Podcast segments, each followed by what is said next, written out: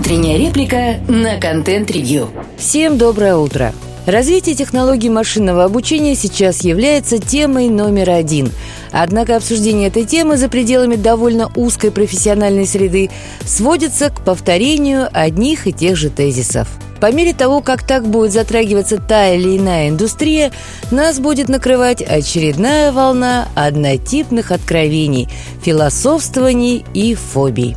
Однако развитие других технологических трендов никто не останавливал. Продолжается разработка интернета вещей, технологий умных домов и городов. Но, как мы и обращали на это внимание раньше, наибольшие сложности возникают именно в гуманитарной сфере, а не с технологиями как таковыми. Вообще это давно замеченный и весьма характерный для так называемых технократов дефект мышления. Человек считается чем-то настолько простым и примитивным, что на него не обращают практически никакого внимания. В отличие от подлинной вершины творения, кое считается какая-нибудь примитивная база данных и регламент из десятка пунктов – Разбираться с причинами такого мировосприятия мы оставим психологам и психиатрам, потому что такой избирательный взгляд на мир очень смахивает на патологию, даже если исходить из крайне циничной, на грани людоедства модели управления. Вчера в MIT Technology Review появился интересный материал, описывающий то, как проводится эксперимент по внедрению умных датчиков в одном из зданий университета Карнеги Меллона – Проект называется «Майц», то есть в переводе на русский «клещи».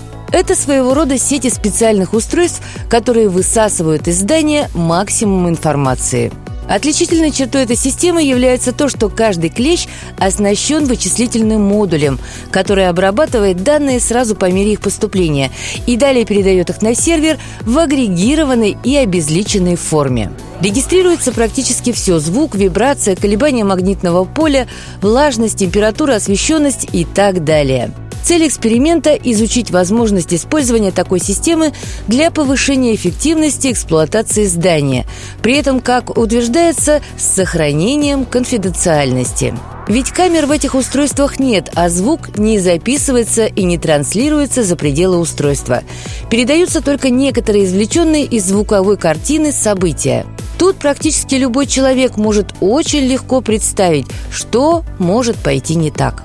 Что ж говорить об ученых – Поэтому, когда кандидат наук в сфере разработки программного обеспечения Дэвид Видер увидел такие датчики в своем кабинете, он внимательно осмотрел их. Не обнаружив на них кнопки отключения питания, взял в руки отвертку, демонтировал всех клещей, аккуратно сложил их в контейнер и предложил экспериментаторам забрать свои сокровища назад. Детали противостояния с исследовательской группой и аргументацию, наверное, нет смысла приводить детально. Одни говорят, что это все во благо человечества, эффективность, углеродный след и все такое – Другие рассказывают о множестве способов восстановления данных, о риске взлома и так далее. И хотя сам по себе конфликт довольно простой, тот факт, что он возник в стенах университета, привел к более-менее содержательному обсуждению проблемы. Материал завершается словами Видера, мол, технологии, вроде шифрования и обезличивания данных, не могут заменять явное и информированное согласие человека на сбор данных. Но это не единственная сторона вопроса. В очередной раз никто даже не пытается как-то оценить требования и риски для администраторов таких систем. По умолчанию они воспринимаются некоими творцами, глядящими на свое творение откуда-то сверху.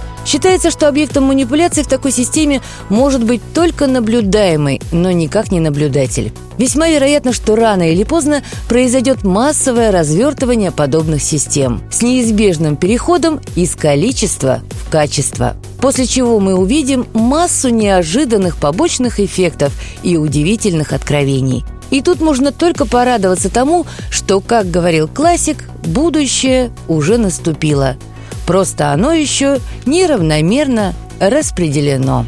Слушайте наши подкасты на Яндекс Музыке, во ВКонтакте, Google и Apple подкастах. Всем хорошего дня. Пока-пока.